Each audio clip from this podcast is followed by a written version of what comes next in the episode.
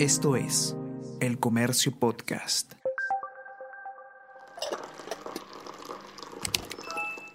Hola, hola, ¿cómo están? Buenos días, espero que hayan amanecido bien. Está con ustedes Ariana Lira y hoy tenemos... Tenemos que hablar con Ariana Lira.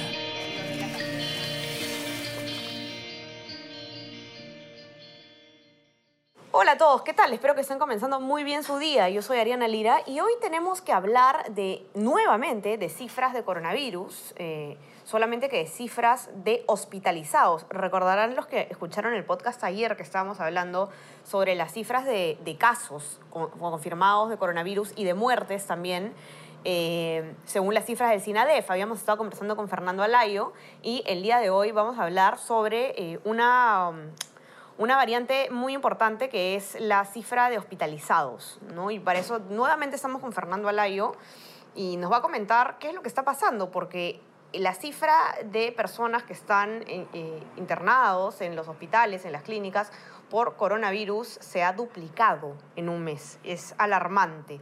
Eh, Fernando nos cuenta los detalles. ¿Qué tal, Fernando? ¿Cómo estás? Bienvenido. ¿Qué tal, Ariana? ¿Cómo estás? Un saludo para todos los usuarios de las redes del comercio. Bueno, sí, eh, hay una curva que no solemos mirar mucho, pero que es determinante para finalmente eh, los desenlaces fatales, ¿no? Que es la curva de hospitalizaciones y de pacientes críticos en UCI, ¿no? Como bien has adelantado, en solo 30 días eh, eh, esta cifra se ha duplicado, con lo cual la curva ha crecido de una manera exponencial desde el 19 de diciembre, que se registraron 3.961 hospitalizaciones en general por COVID, a 8.614 eh, al 17 de enero, ¿no? Lo cual implica un crecimiento del 117%, es decir, aumentó en más del doble en apenas 30 días.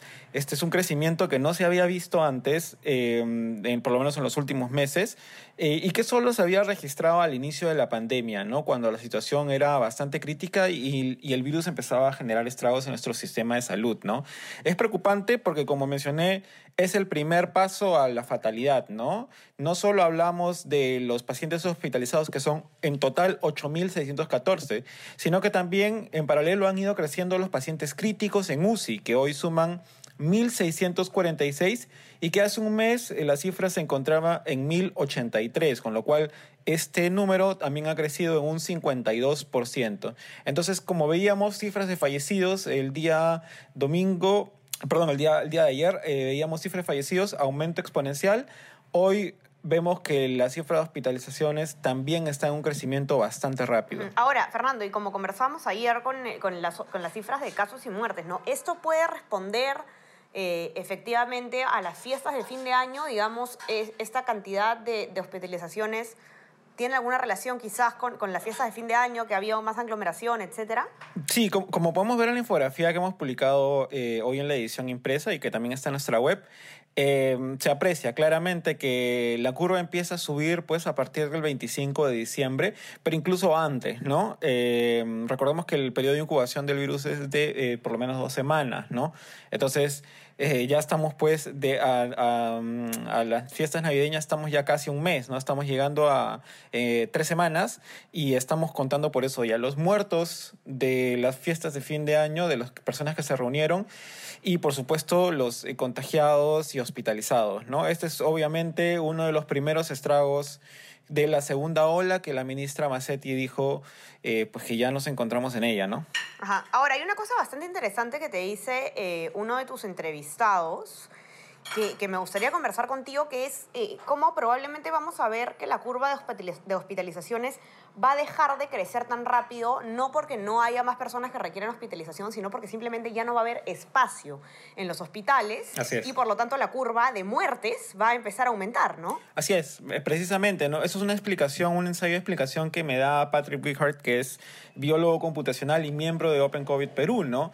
Eh, lo que hemos visto entre mayo, eh, perdón, entre a marzo y agosto es un crecimiento, digamos, sostenido de esta curva, ¿no? No, no fue un crecimiento explosivo como el de este último mes.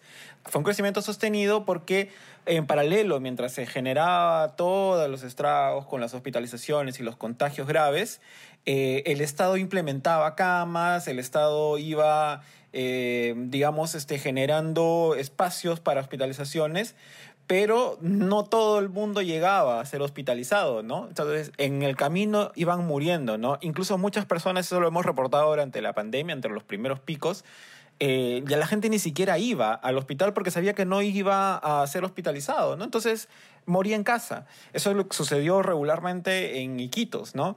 Entonces, por eso es que esa curva crecía de manera sostenida y no explosiva. Lo que vemos ahora, según Patrick, es que eh, hay un crecimiento explosivo porque hay disponibilidad de camas. Entonces vemos este ascenso de la curva tan grande, tan elevado, de una pendiente tan eh, vertical, porque hay espacio en hospitales. Sin embargo, eventualmente, en algún momento, hacia febrero o marzo, como ha calculado el propio MINSA, eh, esos espacios se van a llenar. Ya las UCI están al 91% de ocupación y, y la capacidad hospitalaria regular va a llegar un momento en que se va a llenar, entonces la curva va a dejar de crecer, la curva de hospitalizaciones. ¿Por qué? Porque lo que va a crecer es la curva de fallecidos. Es decir, no van a aumentar más hospitalizados porque no va a haber espacio, pero sí van a aumentar los fallecidos porque son las personas que lamentablemente no van a llegar a una cama. Así es. Y eh, esto también, Fernando, tiene que ver con, algo que conversábamos también, no sé si en el podcast de ayer o en algún otro momento, con eh, las víctimas, digamos, eh, indirectas del COVID, ¿no? Todas las personas que por otras enfermedades requerían una cama en la unidad de cuidados intensivos y que no van a poder acceder justamente porque están eh, llenas de, pacientes COVID que también probablemente van a, van a fallecer. Así es, precisamente por eso es que vamos a tener que ir mirando en paralelo a estas curvas oficiales, porque estamos hablando de las cifras oficiales del MINSA respecto a la pandemia. Estos son los hospitalizados por el virus, ojo. Pero vamos a tener que mirar en paralelo, como siempre, la cifra de fallecidos que se registre en el SINADEF, en el Sistema Nacional Informático de Defunciones, porque allí es donde se registran precisamente los muertos por cualquier causa. Es decir, aquellos que murieron directamente por el virus y aquellos que murieron indirectamente, ya que no recibieron atención adecuada por el colapso del sistema de salud. Entonces, eso es lo que también refiere eh, este eh, representante de Open COVID, ¿no? Por eso va a crecer la cifra de hospitalizados a medida que eh, se vayan ocupando las camas disponibles. Cuando estén ocupadas, vamos a tener que ir a mirar las cifras de porque eventualmente mucha gente va a morir. Esto es lo que también refiere el decano del Colegio Médico, ¿no? que ya ha señalado que hacia febrero van a haber picos, nuevos picos. Eh, el pico de hospitalizados se, se dio el 17 de agosto, ¿no? Llegamos a 14.181 personas hospitalizadas en total por el COVID-19. Hoy estamos a medio camino de, esa, de ese pico, ¿no? Sin embargo, para el Colegio Médico es evidente que hacia febrero vamos a llegar a ese nivel. Eh, vamos a tener entonces que estar atentos y Fernando, eh, presiento que vas a estar bastante más seguido en este podcast, eh, ya que estás, estás siguiendo de cerca las cifras, algo que además parece, no sé, Fernando, como un déjà vu, ¿no? En esta segunda ola, hablar de estos temas recuerda a, cuando estábamos en la primera ola y conversábamos seguido sobre esto, ¿no? Y esto también debe llevar a recordarnos que no podemos bajar la guardia, como siempre recomendamos desde este espacio. ¿no? Ya estamos en una segunda ola, tenemos que seguir siendo responsables y las medidas que podemos tomar son bastante sencillas. Uso de mascarilla, lavado de manos, distanciamiento social. Hay que evitar porque el día de mañana no solo nosotros, puede ser un familiar nuestro el que termine eh, requiriendo ser hospitalizado y que no encuentre pues una cama y tenga consecuencias fatales. Así es, así es. Y bueno, sí, como mencionas, esto es prácticamente un déjà vu de lo que sucedía a comienzos de marzo eh, y a comienzos de la pandemia. Y bueno, estamos también a la espera de lo que establezca el gobierno como nuevas medidas. ¿no? El Colegio Médico ya está proponiendo que de una vez se apliquen cuarentenas focalizadas, bien focalizadas territorialmente en asentamientos humanos, urbanizaciones, distritos. De ninguna manera cerrar toda una ciudad esto es algo que también ha señalado el gobierno y la economía no resistiría una nueva cuarentena estricta. Así que bueno, hay que estar atentos a las medidas del gobierno, pero más allá de eso, como bien mencionas, eh, depende mucho de nosotros, ¿no? Esta situación es eh, causa-efecto de lo que hagamos como ciudadanía. Entonces, a seguir cuidándonos. Así es, a seguir cuidándonos. Entren a leer la nota de Fernando, que está bastante interesante. La infografía también pueden encontrarla en nuestra versión impresa, los que tengan acceso, y si no en nuestra web, elcomercio.p.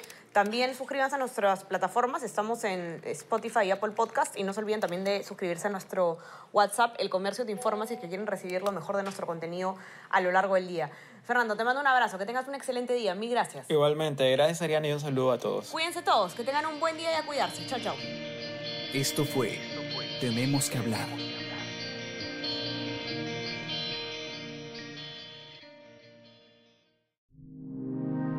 El Comercio Podcast.